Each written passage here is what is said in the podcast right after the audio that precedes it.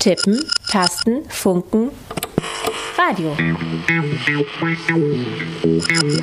Aus Print nach mehr. IZ3W on Air.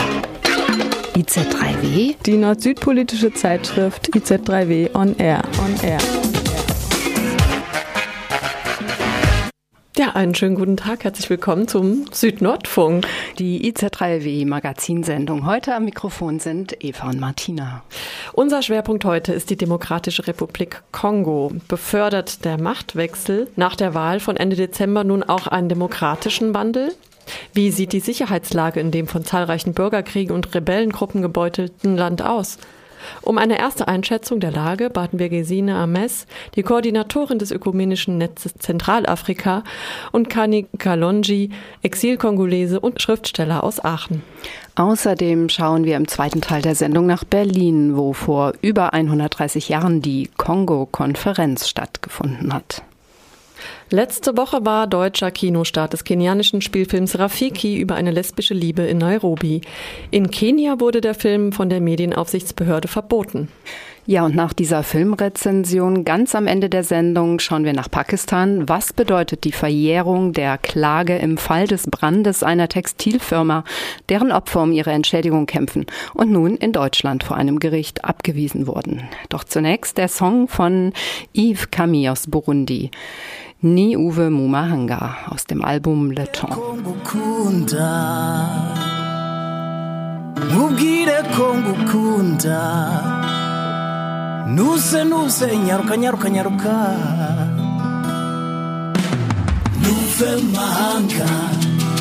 Utahe burundi.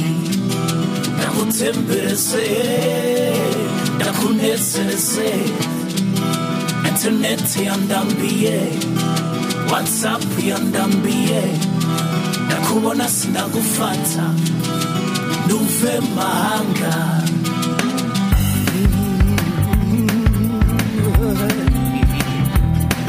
hagati mu gihugu zo kujanayo subira igitega ikarusi.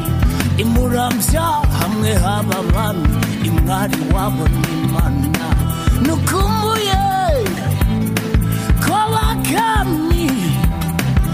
sumo kamwaro usubire. Mukishora kwa ntime kwa kireko beibe mbega nuhakumbuye nuve mahanga utaye burundi ndakubembereze ndakunezereze ndakunezeze interineti yandambiye watsapu yandambiye ndakubona sinagufata ntuve mahanga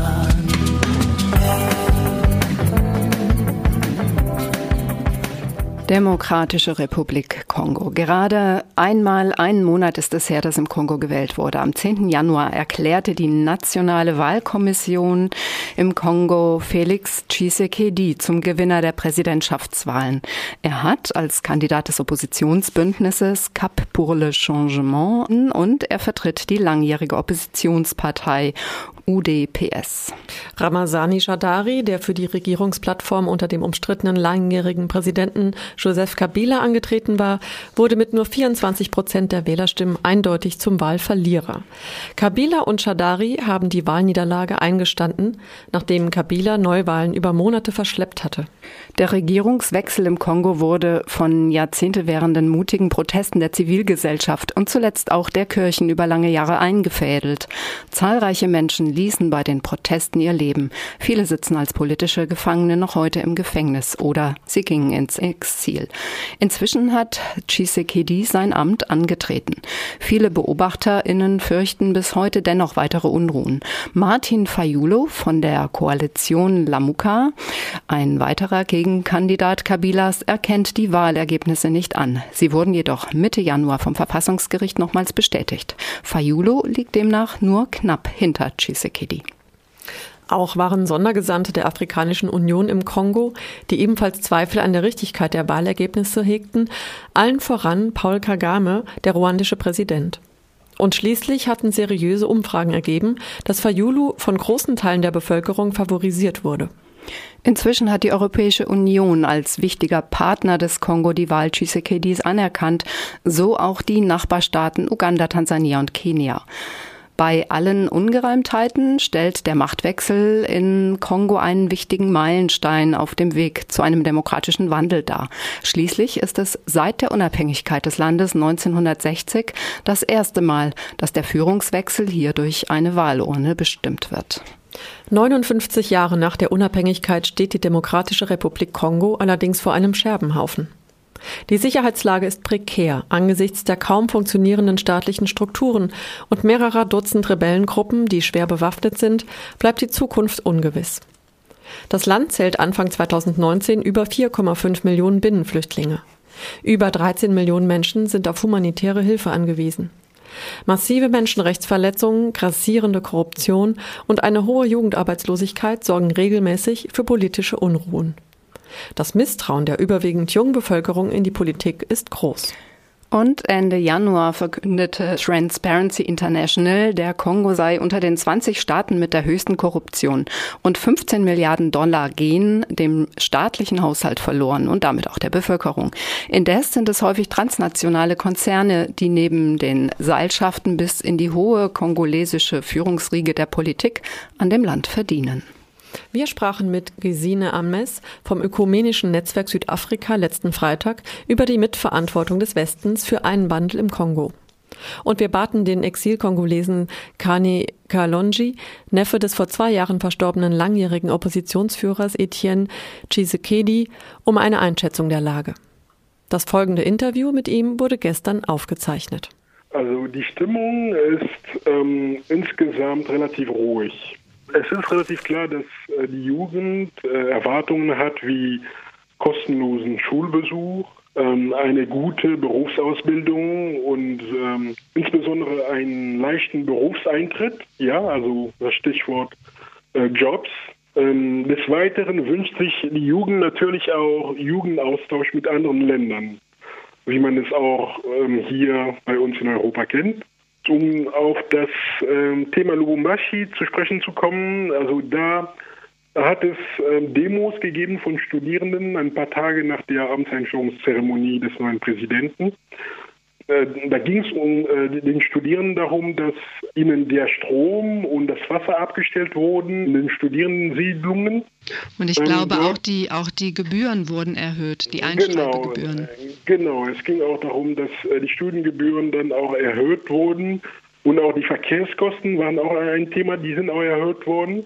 Dadurch haben sich diese Demos ergeben und leider hat es dabei Tote gegeben, insbesondere unter den Studierenden.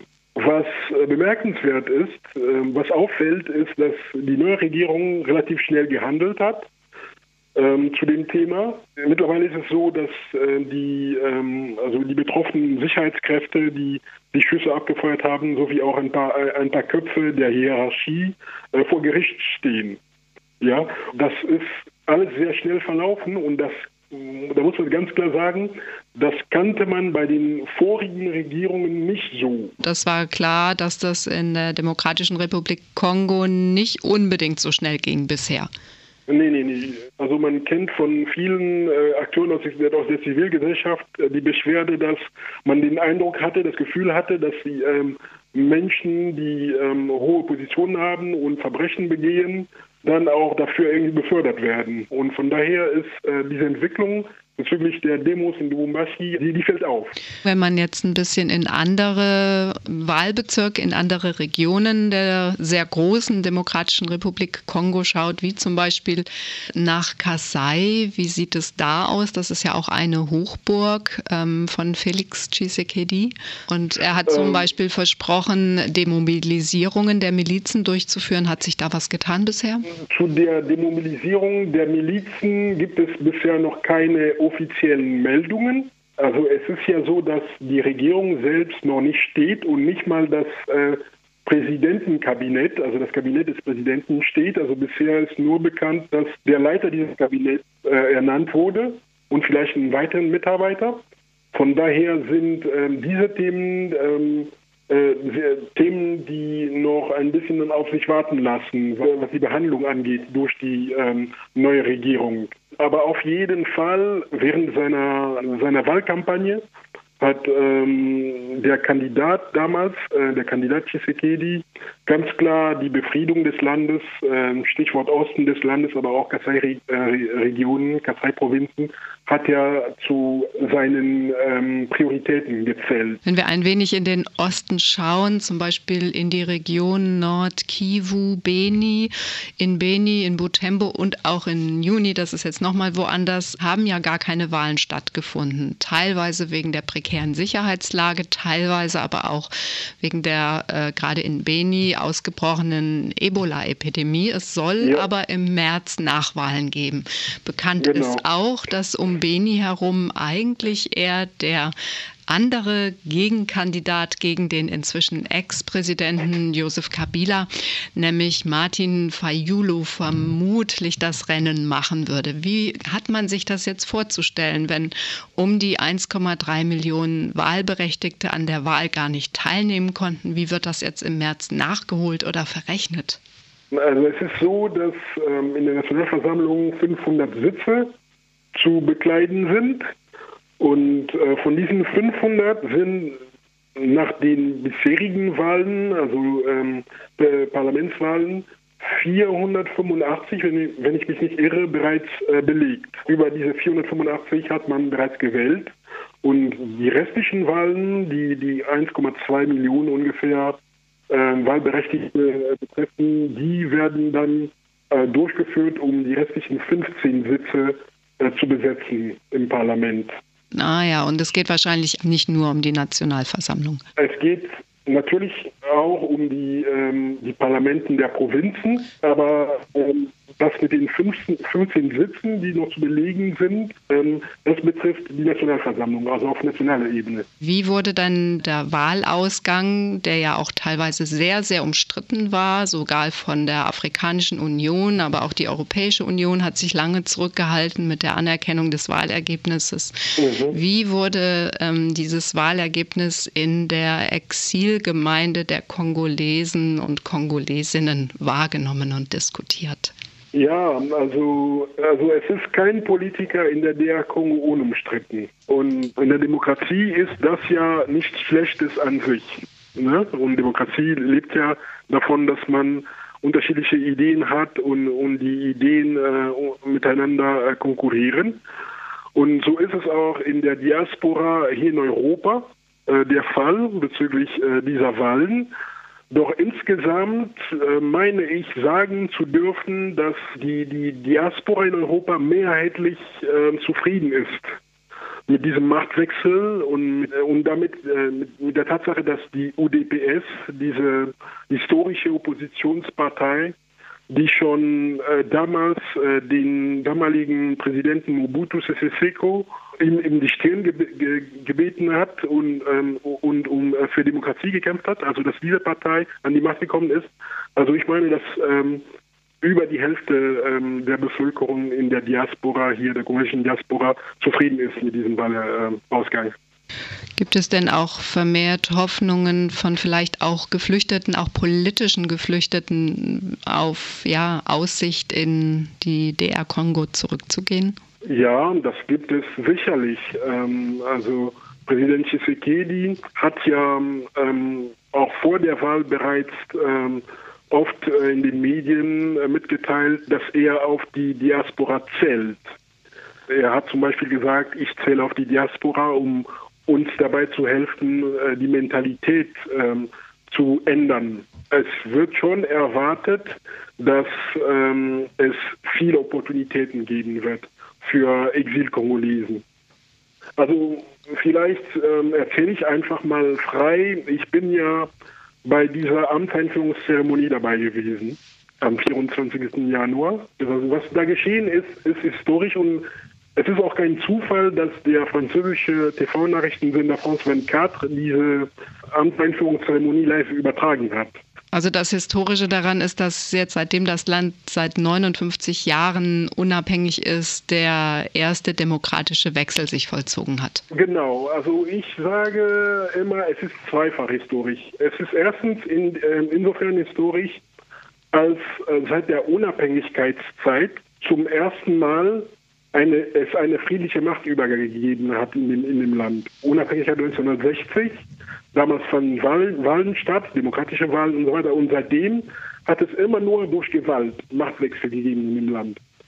Und zum Zweiten ist es insofern historisch, als zum ersten Mal seit dieser damaligen Zeit, 1960, das linke politische Lager an die Macht gekommen ist in dem Land. Ich meine damit äh, mit linken politischen Lager, äh, das breite linke politische Lager, also nicht eine bestimmte Partei, die jetzt ähm, radikal links ist oder auch sozialdemokratisch, sondern allgemein das als Stichwort linkes politische Lager. Also Sie verstehen, was ich meine. Und, und das ist ähm, auch historisch äh, an dem, was dort passiert ist. Und man konnte es auch tatsächlich ähm, bei dieser ähm, Amtseinführungszeremonie spüren. Also man hätte da sein müssen, um es auch wirklich mitzukriegen, weil ich habe das Gefühl gehabt, ich habe später mir das angeschaut ähm, über das Internet, was übertragen wurde live und äh, manchmal kriegt man das nicht so alles mit. Ne? Also es war sehr emotionenbeladen, positive Emotionen. Und vielleicht noch als Zusatzinfo für äh, Zuhörer, die sich vielleicht nicht so aus, gut auskennen mit der äh, Politik der DR Kongo eine Eigenschaft dieser Partei, äh, eine besondere Eigenschaft dieser Partei ist ja auch, dass sie gewaltlos ist. Ne? In, äh, in der DR Kongo hat es immer wieder Parteien gegeben, die durch Gewalt an die Macht kamen.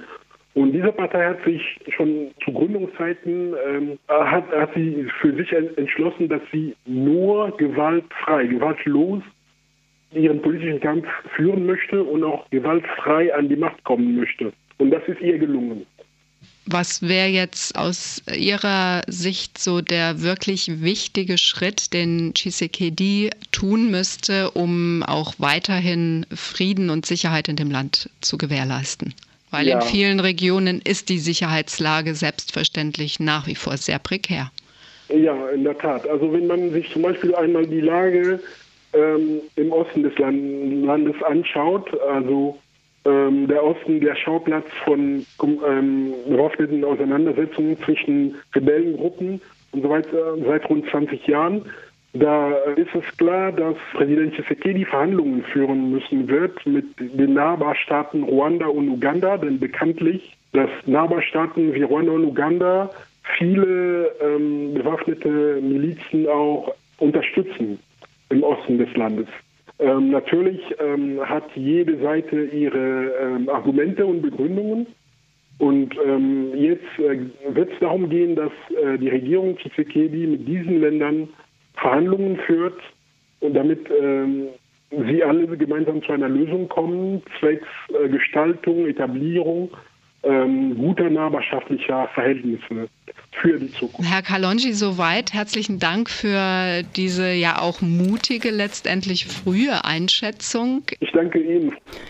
Das Interview mit Kani Kalonji haben wir gestern Nachmittag vorab aufgezeichnet. Ihr hört den Südnordfunk auf 102,3 Megahertz jetzt mit dem Song Justice von My Lord Diangazi.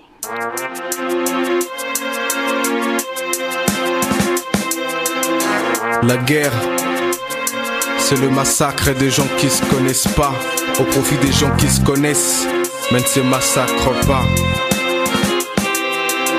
Charismatique dit Loads, no name. No name. La paix, ça fait longtemps qu'on clame la paix. Jusque-là, sous le règne de la justice et l'épée. Le tableau de l'histoire, c'est peu un rouge couleur du sang. Regarde des sangs, la douleur que je ressens depuis que je suis né. Je n'ai jamais connu la paix. Quand y a le calme dans le pays, y a la guerre dans mon ventre. Quand y a la guerre dans le pays, c'est cette misère qui au centre. Cette misère, rien à faire car on vit dans un pays qui connaît à peine un pouvoir légitime qui depuis des années n'a fait que sombrer dans l'abîme. Ravagé par de guerre entre frères en quête du pouvoir. Les résultats, c'est la misère qu'on peut voir. Les victimes innocentes payent les prix de la démocratie. Les pays saines d'une forte hémorragie égoïste. Chacun défend ses intérêts et oublie qu'à cause de lui, trop de morts sont enterrés, frère. Frère, enterrons cette hache de guerre, frère. Ces mitrailleurs doivent se taire qui tuent par l'épée, périra par l'épée. C'est la loi de la nature comme ça, tu ne peux rien. Ja, wir gehen zurück zum Kongo. Mit Gesine Ames vom Ökumenischen Netzwerk Südafrika sprachen wir letzten Freitag über die Sicherheitslage im Land und die Mitverantwortung des Westens. Gesine Ames, meine erste Frage würde in diese Richtung gehen. Wie ist die Sicherheitslage im Moment im Kongo? Gerade auch vor dem Hintergrund, dass es ja viele Berichte gibt über verübte Gewalt, nicht nur von Seiten der Milizen, sondern auch von Seiten der Sicherheitskräfte, der Polizei und des Militärs. Also worin liegt jetzt auch die Herausforderung für den neuen Präsidenten Felix Tshisekedi, die Sicherheitslage in den Griff zu bekommen? Ja, das ist sicherlich einer der Kernaspekte für die Bevölkerung in der DR Kongo, endlich eine Garantie für Sicherheit und auch ein Staat, der sie schützt und nicht ein Staat, der gegen sie vorgeht, wie wir es leider vor allem in den vergangenen zwei Jahren sehr stark gesehen haben. Und damit ist ja auch Tshisekedi sozusagen an das Volk gegangen. Eine seiner ersten Worte waren, er möchte das Land versöhnen, er möchte die Menschenrechte respektieren und ähm, er ließ ja auch verlauten, dass er politische Gefangene freilassen wird. Das sind erstmal starke Worte. Man muss allerdings sehen, inwieweit sie dann auch tatsächlich zu realisieren sind, weil eines der großen Herausforderungen für ihn als neuen Präsidenten ist der Umgang mit den Sicherheitskräften und mit den Generälen, die ja auch federführend für Gewalt gegen die Bevölkerung ähm, verantwortlich sind, umzugehen. Und da ist wirklich die große Frage, inwieweit übt er einen Einfluss tatsächlich auf den Sicherheitsapparat aus, der unter Kabila letztes Jahr nochmals ähm, ausgewechselt wurde und zum Teil mit Generälen besetzt wurde, die nachweislich gravierenden Menschenrechtsverletzungen schuldig sind. Das ist ja gerade auch in der Region Kasai, aus der Chisekedi kommt, ein großes Thema. Eine Region, in der letztes Jahr allein 2000 Menschen wegen der Unruhen starben. Es wird gesprochen über eine mögliche Demobilisierung der Milizen Grenzen. Ist es jetzt wahrscheinlicher, dass das passiert? Was müsste er da tun?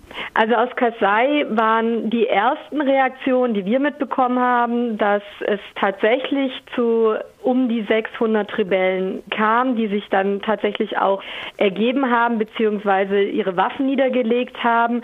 Darunter fallen auch drei wichtige Milizführer der Miliz Kamina Nsapu. Das sind natürlich erstmal positivere Zeichen zu sehen, dass ähm, Tshisekedi auch anerkannt wird. Allerdings ist es natürlich auch seine Heimregion und das muss man unter all den Aspekten auch sehen. Es ist natürlich erstmal ein positives Signal, dass es jetzt nicht nach seiner Amtseinschwörung, die ja sehr umstritten war, genauso wie die ähm, überhaupt die Ernennung, ihn als, ihn als Präsidenten zu ernennen durch die unabhängige Wahlkommission nach wie vor sehr umstritten ist und ja auch widerlegt wurde durch andere Auszählungen.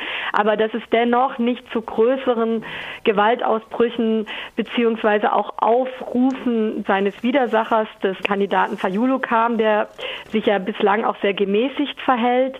Also das sind auf jeden Fall erstmal positive Zeichen für die Bevölkerung. Natürlich weiß man nicht, wie es weitergeht. Die Spannungen zwischen Katanga und Kasai sind nach wie vor da, wie auch in anderen Regionen des Landes.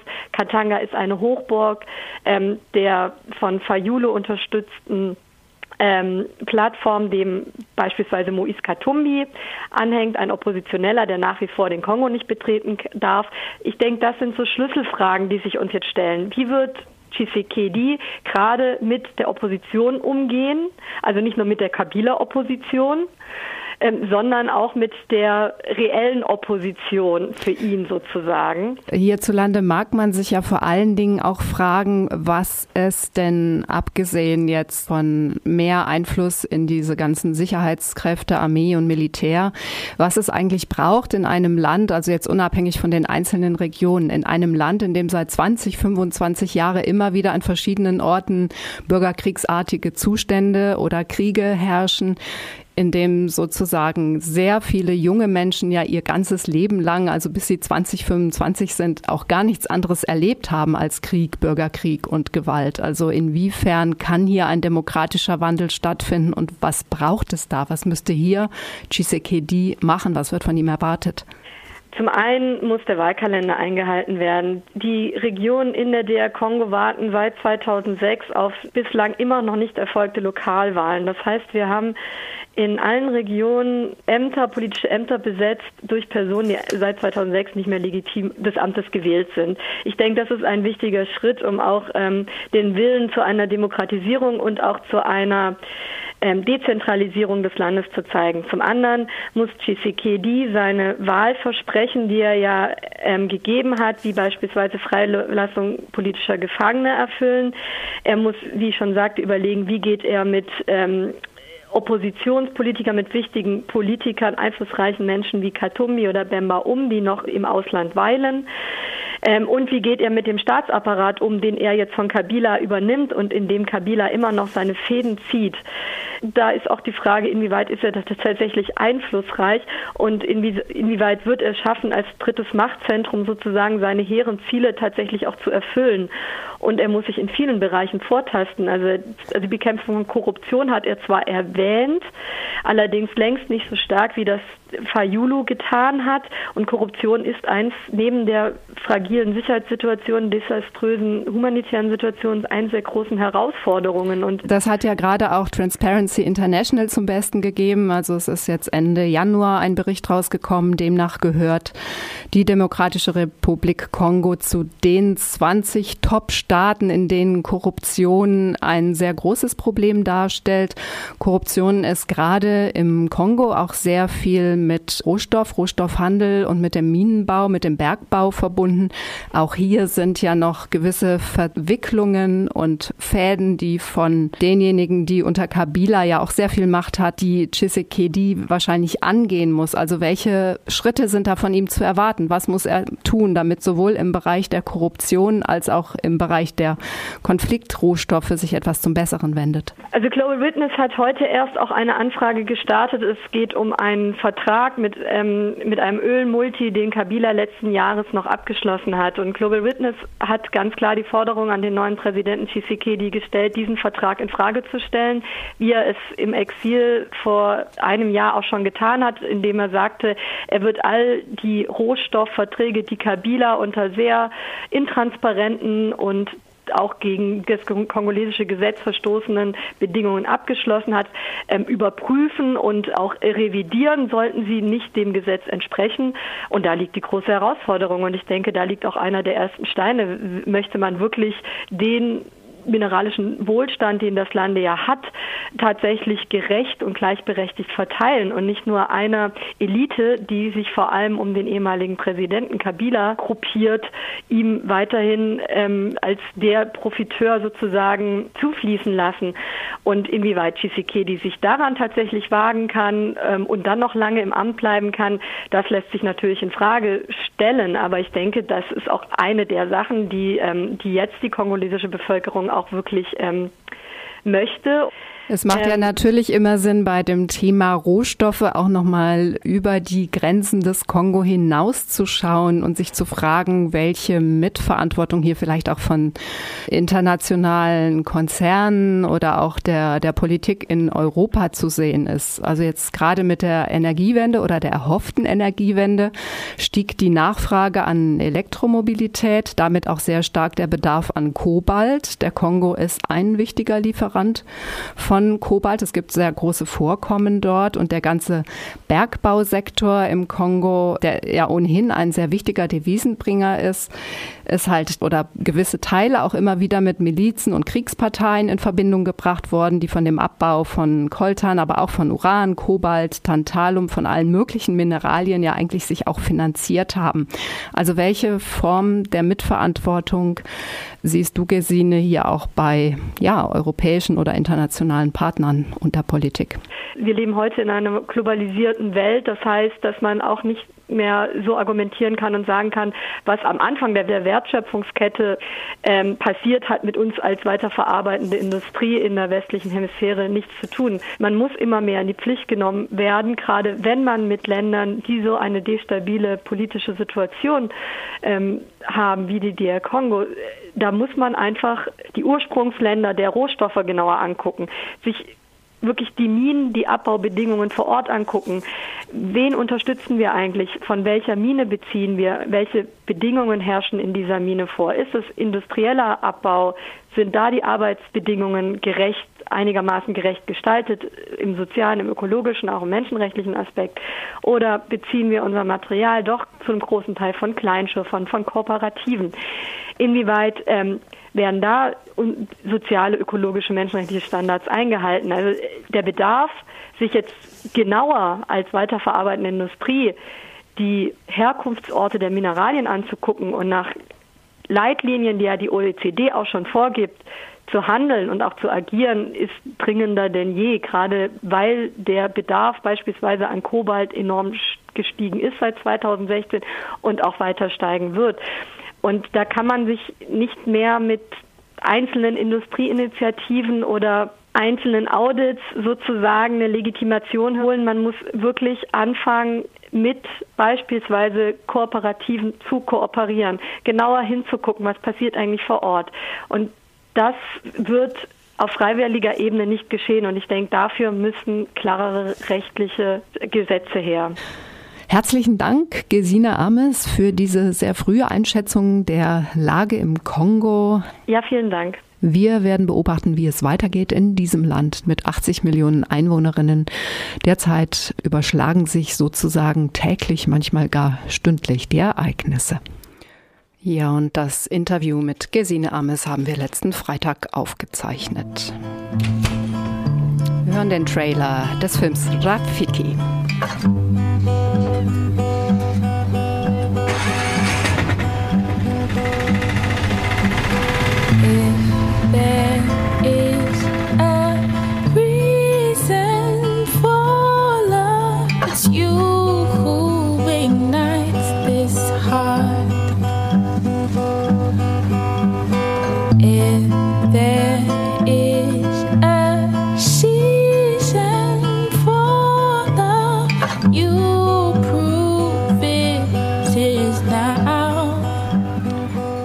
Diesen wunderschönen Song von Njoki Karu aus Kenia werden wir am Ende der Sendung vielleicht noch fertig hören können.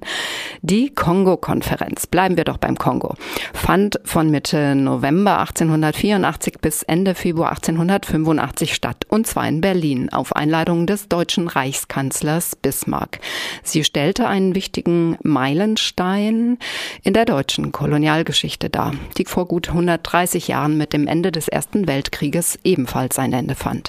Bekannt ist die sogenannte Kongo-Konferenz in den afrikanischen Staaten als Berlin-Konferenz. Hier fand die Aufteilung des Kontinents Afrika unter den Kolonialherren statt.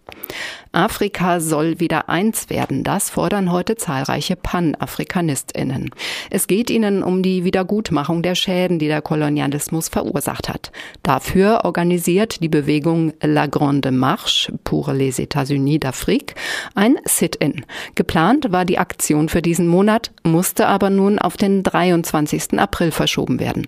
Ein Beitrag von Rifin Sangue und Ruby Traoré.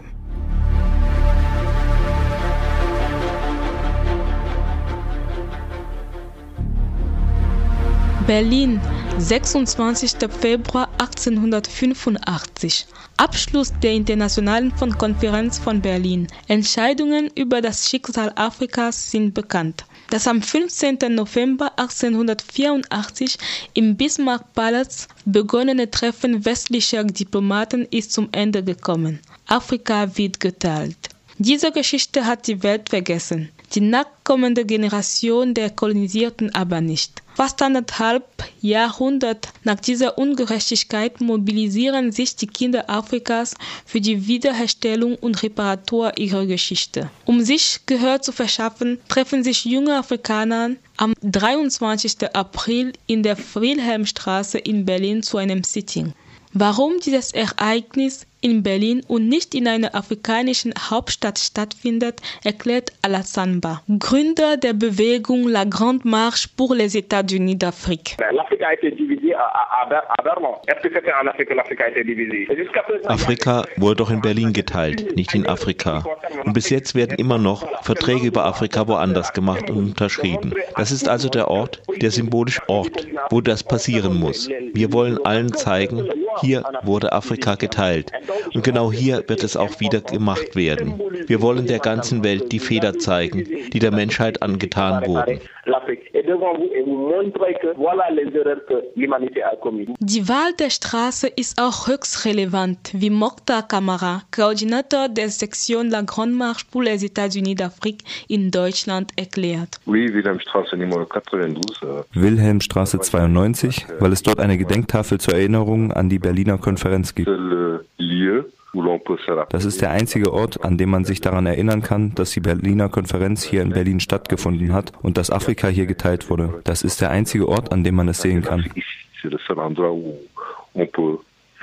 Das Sitting vom 23. April in Berlin ist nicht nur ein symbolischer Akt, sondern auch Teil unterschiedlicher Aktionen, die zur Einheit Afrikas führen sollen. Alassane Ba betont. Die Öffnung der afrikanischen Grenzen, eine Bundesregierung Afrikas, eine internationale afrikanische Zentralbank, die die afrikanische Währung garantiert, das alles wird aufgeschrieben und an die AU gegeben, damit sie einen internationalen Kongress einberufen wird, in dem wir fordern werden, dass eine Bundesregierung Afrikas gebildet wird. Nur so können sich die Afrikaner an der Spitze einer einzigen Regierung bewegen und eine einzige Wirtschaft haben. Und somit wird Afrika auch international konkurrieren. Während der Aktion wird die Deklaration de Berlin, dieses offizielle Dokument, das die Klauseln der Berliner Konferenz rückgängig machen soll, verlesen.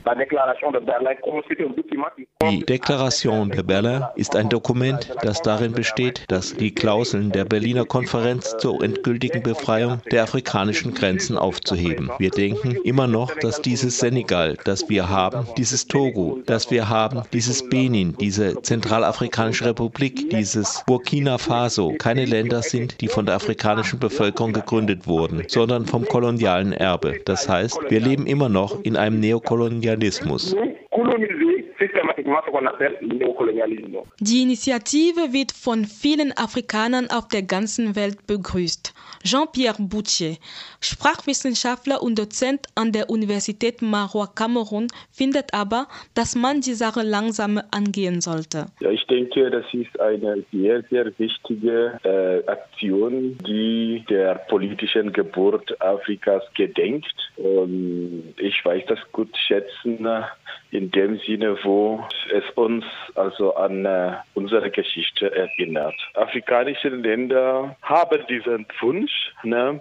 die folgen äh, diesem Ideal ne? der Vereinigung, aber ähm, man muss auch wissen, dass es noch viele Probleme gibt. Es gibt äh, bestimmte äh, regionale Konflikte, die zeigen, dass der Weg zur richtigen äh, Einigung, Vereinigung Afrikas ein bisschen äh, lang ist. Aber das ist nicht äh, unmachbar. Das ist ganz machbar, das ist feasible. Äh, man, muss nur, man muss nur daran arbeiten, also Schritt für Schritt. Für Hansa Diemann, Historiker, Doktorand bei Bixas Universität Bayreuth, ist die Idee einer Bundesrepublik Afrikas eher utopisch. Ich finde schon die Initiative großartig, aber mehr auf einer organisatorischen Ebene. Und äh, jetzt bei so einem sehr wichtigen Thema, ich glaube, das macht noch, noch mehr Sinn, dass man das nochmal betont.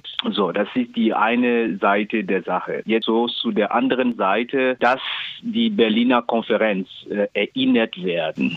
Äh, für die Deutschen, für die Europäer und vor allem für die Afrikaner ist das von einer sehr großen Bedeutung, dass man das erinnert. Aber jetzt ist die Frage, weil ich habe nochmal ähm, Ihren Text gelesen, dass Sie so ein, einen äh, offiziellen Text äh, veröffentlichen wollen, äh, in dem Sie die äh, vor allem in Bezug auf die Grenzen. Und äh, damit habe ich ein Problem, weil Grenzen sind, egal ob wir das annehmen oder nicht, sind Grenzen Teile der Realitäten in unseren Ländern. Das heißt, eine, eine, eine Aktion wie diese wird nicht ausreichen, um diese äh, Grenzen äh, wegzubekommen. Das ist mein Punkt. Das heißt, man für mich macht das nicht so viel Sinn, dass man sagt, ja, die Grenzen, die äh, äh, festgelegt sind, du hast die Länder, weil wir müssen ja schon so reden und dann dabei sehr realistisch sein. Die Länder äh, identifizieren sich mittlerweile oder seit Jahrhunderten mit diesen, mit diesen, äh, mit diesen Grenzen mittlerweile. Also jeder, der, der in Afrika war, der, der, sich mit den afrikanischen Ländern bisschen, nur ein bisschen beschäftigen kann, der wird schon so sofort sagen, das ist eine Utopie. Das afrikanische Bildungssystem zu reformieren,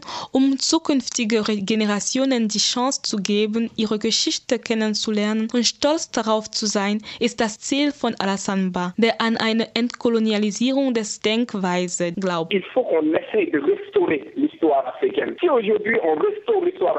wir müssen versuchen, die afrikanische Geschichte wiederherzustellen, uns gleich zu gleich mit den anderen zu setzen. Es wäre schön zu sagen, dass Christopher Columbus auf dem amerikanischen Boden ankam. Vasco de Gama bewegte sich in Richtung Afrika, um diese Ortschaften zu besichtigen. Nur dann wird man merken, dass es zu dieser Zeit bereits Völker in diesen Ländern gab. Aber in der Form, wie es gelehrt wird, werden sich afrikanische Kinder immer minderwertiger fühlen. Wir müssen versuchen, das System radikal zu ändern, um zu verstehen, dass die anderen immer versuchen, uns eine Vorstellung zu geben, was sie uns geben wollen, damit wir immer Verbraucher bleiben und keine Produzenten.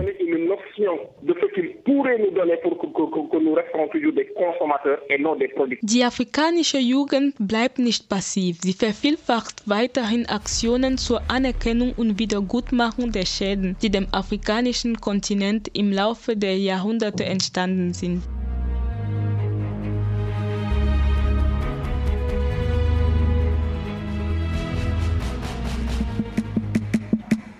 Sitting at the corner. Me and Susie know we ain't got no worries. We are looking like the owners, sipping on Coronas, looking at the phone. All them pretty boys come and tell us how they want. Mambo ni kungoja, aki utangoja. Sinaga my time, sakuwiti na bioja. Gewalt ist in Kenia hoch, trotz einer wachsenden LGBTQ-Community. Neun von zehn Kenianerinnen lehnen homosexuelle Beziehungen strikt ab. Zudem drohen hohe Gefängnisstrafen von 14 Jahren und mehr für alle, die gleichgeschlechtliche Sexualität ausüben oder öffentlich zeigen. Inzwischen schüren zunehmend auch Erweckungskirchen Homophobie in der kenianischen Gesellschaft. Zwischen 2014 und 2018, also dem letzten Jahr, wurden laut der Nationalen Kommission für die Rechte von Schwulen und Lesben über 1000 Fälle von Gewalt gegen LGBTQ-Personen gemeldet. Das sind die offiziellen Zahlen.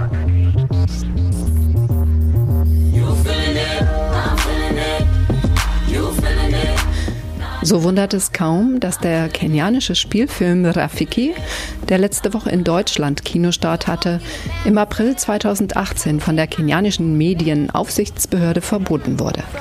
Rafiki, auf Deutsch Freundin, handelt von einer lesbischen Liebe zweier junger Frauen. Well, I don't, I don't know. My parents don't think the same way. I don't want to be like them. Just staying at home and doing typical Kenyan stuff.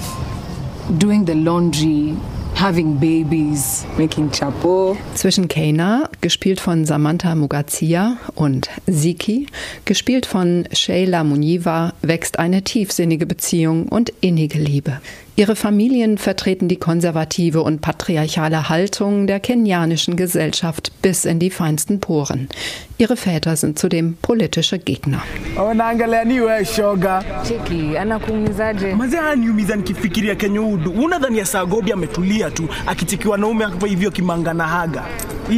Gleich zu Beginn des Films äußert sich in einer Straßenbar ein Kumpel von Kena abfällig über einen vorbeigehenden Schwulen. Indes attestiert Blackstar, ein langjähriger Freund von Kena, dass sie eine gute Ehefrau abgeben würde. Blackstar. Blackstar. Hey, hey, hey. Na komm, na komm. Kena, deren Mutter auf eine baldige Heirat ihrer Tochter hofft, und die deutlich jüngere Siki sind gezwungen, sich zwischen ihrer Liebe, ihrer persönlichen Freiheit und ihrer Sicherheit zu entscheiden. Kana, what's the problem? My family is in there. My family is in there also. Everyone was listening to the sermon. Who was watching? No one. No one was paying attention. Is it wrong for me to show you how I feel it's when not. I feel? No, it's not. Die homophobe Haltung der Kirche zur gleichgeschlechtlichen Ehe wird im Film so patriarchal, herb, herablassend gepredigt, wie es in Wahrheit echter nicht sein könnte. Kuna Wakenya ambao kidogo wanaishtumu serikali kwa sababu ya msimamo wao. Wer gleichgeschlechtliche Liebe gutheiße, ist Verräter von Gott, vom Staat, von der Gesellschaft. Die Filmemacherin Vanuri Kahio hat per Gerichtsbeschluss die Aufhebung des Spielverbots erwirkt für eine Woche. Die künstlerische Kreativität und die Karrierechancen der Regisseurin würden sonst verletzt, weil der Film zur Einreichung bei internationalen Preisen öffentliche Vorführungen im Produktionsland nachweisen muss. Die Begründung des Gerichts entzieht sich also einer Auseinandersetzung mit den Rechten der LGBTQ-Personen. Umso deutlicher fiel das Urteil des kenianischen Publikums aus. In der besagten Spielwoche in Nairobi Ende September 2018 waren die Kinosäle komplett ausgebucht. Der Film soll für die Vorzeigekinos den zweithöchsten Gewinn aller Zeiten eingefahren haben.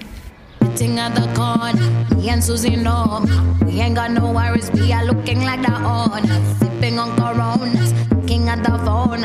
All them pretty boys come and tell us how they want.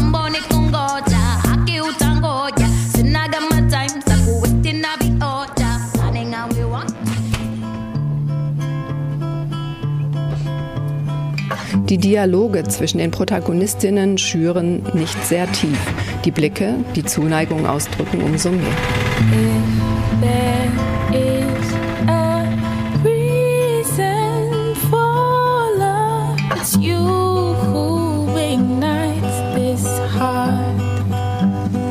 Dann kommt, was kommen musste.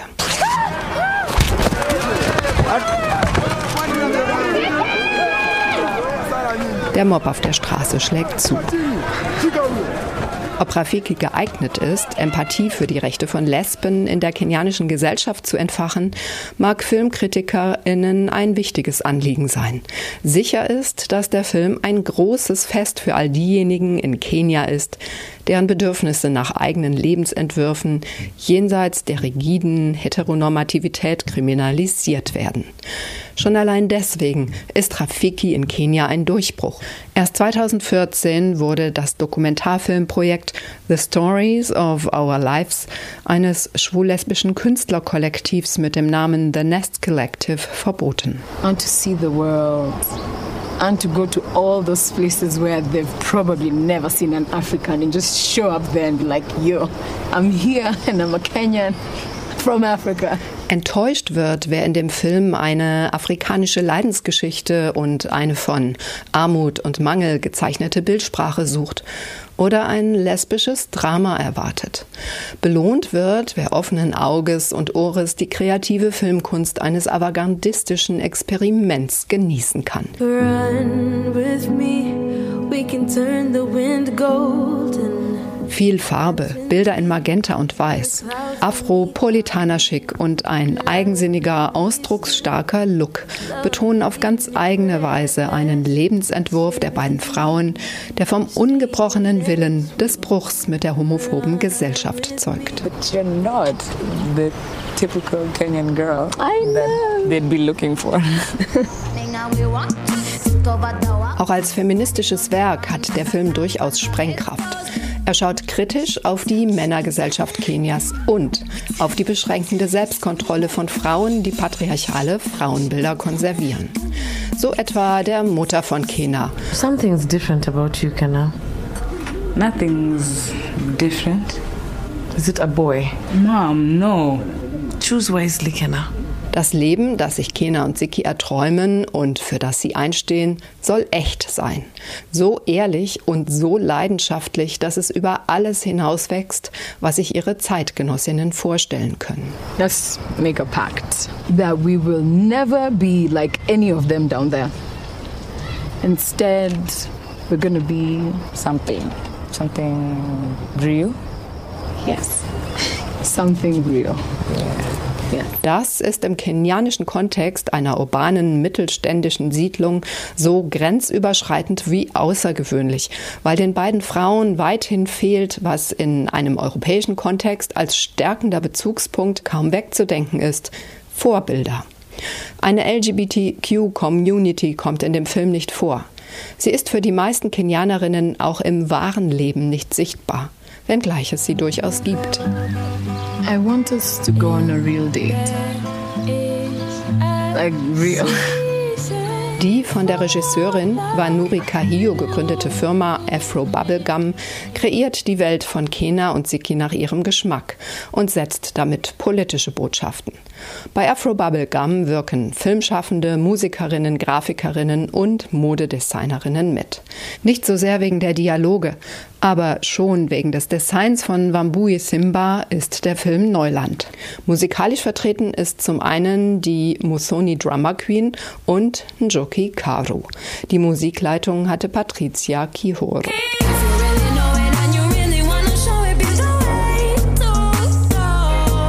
Afro Bubblegum kann stolz darauf sein, die kenianische Medienbehörde international vors Licht geführt zu haben. Vermutlich wird Rafiki nicht der letzte Stolperstein aus dem Hause Afro Bubblegum sein, wenn es um Meinungsfreiheit, um die Freiheit der Kunst und einer wachsenden kreativen Szene geht. Jetzt gehen wir nach Pakistan.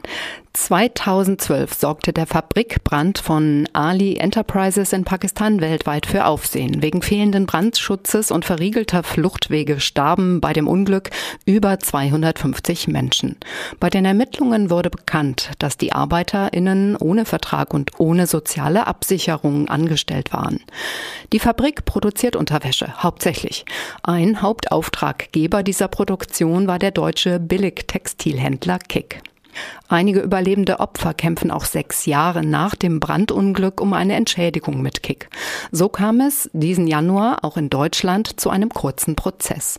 Vier pakistanische Überlebende hatten beim Dortmunder Landesgericht Klage eingereicht. Doch kaum hatte der Prozess begonnen, da wies das Gericht die Klage ab, denn der Fall sei nach pakistanischem Recht mittlerweile verjährt. Für den Südnordfunk sprach Mathieu Cuisnier mit Bernd Hinzmann.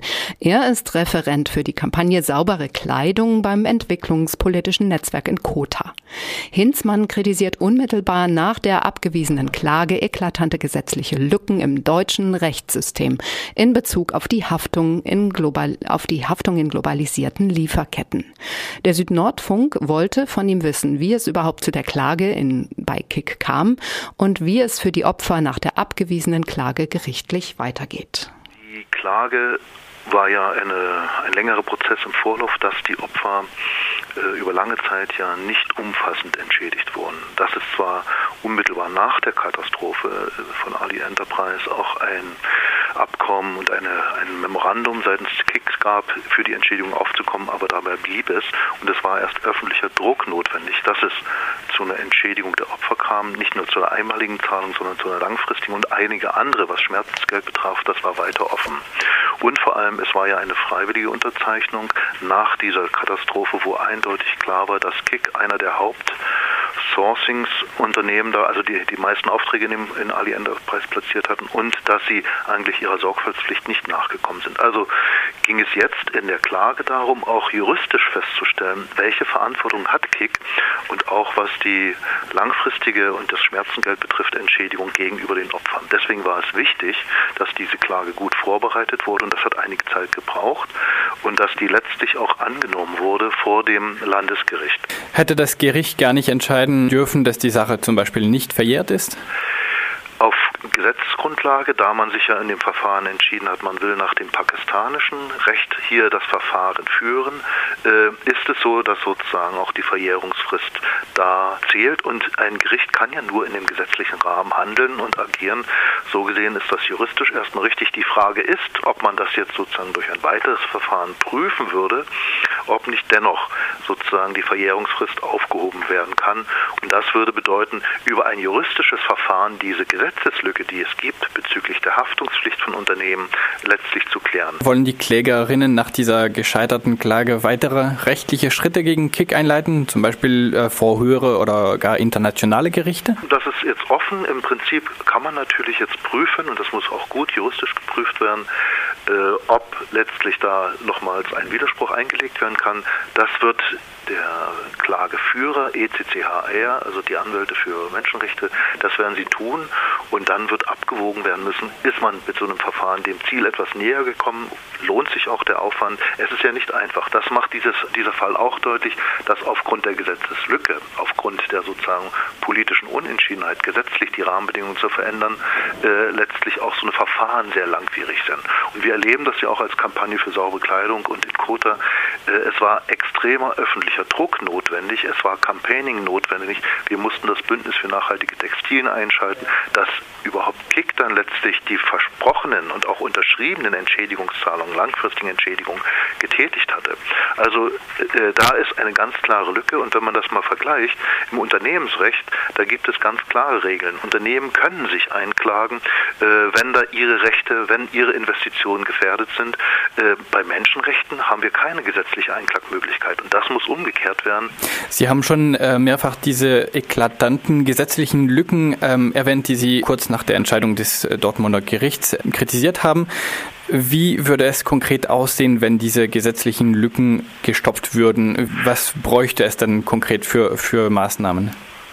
Also ich bin kein Jurist, muss ich sagen. Das, und auch Juristen tun sich da etwas schwer. Dieses Gerichtsverfahren war der Versuch, über eine kontinuierliche Rechtsprechung zu solchem Fall auch zu einer neuen Rechtschreibung, zu, also juristischen äh, sozusagen anderen Lage kommen, also Rechtschreibung äh, zu kommen. Das ist eine Sache, wo wirklich auch mal die Bundesregierung ihre Ressourcen, ihre Kapazitäten ins Feld führen müsste, um zu sagen, das ist unsere ambitionierte Regelung in Sachen juristischer Regelung der Menschenrechte im globalen Lieferketten. Äh, das, das schlagen wir sozusagen geprüft auch vor, wenn es um Haftung geht von Unternehmen, wenn es darum geht, dass Unternehmen über die Einhaltung der Menschenrechte, der Umweltstandards berichten müssen, also Fakten auch offenlegen müssen. Da gibt es verschiedene Felder, die auch juristisch sozusagen anders ausgestaltet werden könnten im Detail. Und dann würden auch Umsetzungsinitiativen, die es schon seit Jahren gibt, oder wie dieses, sagen wir, sich schwerfällig bewegende Textilbündnis viel, viel mehr Fahrt aufnehmen oder auch bei dem Thema Rohstoffe, wo es ja auch zu eklatanten Menschenrechtsverletzungen kommt, äh, da würde viel mehr Druck entstehen, weil nämlich alle Unternehmen sozusagen sich diesem rechtlichen Rahmen fügen müssten. Und die Stimmen auch innerhalb der Unternehmen und selbst seitens KIK äh, wurde dies geäußert, mehren sich, dass nämlich auch sie sagen, wir brauchen einen klaren rechtlichen Rahmen, was die Haftung betrifft, was die Offenlegung betrifft und die Berichtspflichten bezüglich der Menschenrechte. Und das ist ein Trendwende, den muss endlich auch die Politik erkennen. Und im Moment läuft ja auch gerade die Überprüfung dieses nationalen Aktionsplans, der dieses Feld völlig ausgeblendet hat. Und es ist dringend notwendig, dass da auch die Expertise, die Ressourcen vom Justizministerium und der anderen Ministerien mal zu einem vernünftigen Vorschlag führen, der dies auch juristisch regelt, was die Haftung der Unternehmen betrifft. Sie fordern immer wieder diese politische und gesetzliche Änderungen. Ähm, wie hoch schätzen Sie die Bereitschaft der großen Koalition ein, da ein bisschen nachzubessern? Nun, es sicherlich von dem öffentlichen Druck ab und es hängt von ab, wie viele Menschen dafür auch eintreten. Wir als Zivilgesellschaft wollen da auch weiter Druck machen wie in der Vergangenheit, dass eben die Politik reagiert. Wir merken eben, wenn solche Forderungen wie Sorgfaltspflichten im Gesetz zu verankern, wie sozusagen Einklagbarkeit auch von Menschenrechten, dass das schon Gehör findet bei unterschiedlichen Parteien. Bei der Großen Koalition hat man das bisher nicht umfassend angegangen. Wir hören, dass der Minister Müller, also für Entwicklungszusammenhalt, auch immer wieder mal vom Gesetz spricht, aber da muss ja auch mal irgendwann geliefert werden, ansonsten wird dies unglaubwürdig und das zeigt, es braucht weiter öffentliche Proteste. Wir werden das als Zivilgesellschaft auch tun. Es geht aktuell ja auch eine Kampagne, was den Fokus auf Menschenrechte schützen, Konzernklagen stoppen. Da ist genau dieses Thema von uns auch aufgegriffen. Da kann man sich mit einer öffentlichen Protestaktion beteiligen, weil es um eine andere Rahmenbedingung geht. Also Konzerne haben ein Schiedsgericht, aber Menschenrechte eben nicht. Die haben keine Klagemöglichkeit. Da kann man Druck machen, um möglichst gerade die Große Koalition auch hier politisch unter Druck zu setzen, denn sie haben rein verbal, rein mündlich in ihren Statements klar gesagt, sie wollen da auch eine stärkere Umsetzung der Menschenrechte. Aber bisher fehlt eben dieses juristische, gesetzliche Element im nationalen Aktionsplan und die Überprüfung läuft gerade und da muss man irgendwie was Ambitionierteres liefern, wenn man glaubwürdig sein will. Ein ergänzendes gesetzliches Regularium könnte sehr konkret auch sein im Textilbereich. Wenn man schon ein Siegel will, wofür ja auch der Minister Müller sich immer ausgesprochen hat, dann muss es ein ambitioniertes Siegel sein, was tatsächlich garantiert, was da drin steckt und nicht bloß so was halbgewaschen ist. Und das kann aber nur als eine Ergänzung sein, in dem dann staatlicherseits festgelegt wird, was versteht man unter fair, was versteht man unter ökologisch sauber. Aber im Moment ist da unklar, in welche Richtung es gehen wird. Im Interview erwähnte Bernd Hinzmann die Kampagne Menschenrechte schützen, Konzernklagen stoppen. Der Link dazu ist zu finden auf unserer Homepage des Südnordfunk bei www.iz3w oder auf der Seite von rdl.de. Herzlichen Dank heute fürs Zuhören an diesem doch sehr kalten, aber auch sonnigen Wintertag. Wer Lust hat, hört den Südnordfunk gerne wieder am 5. März, jeden ersten Dienstag im Monat um 16 Uhr auf 100 102,3 Megahertz bei Radio Dreieckland. Die Sendeverantwortung heute hatte Martina Backes.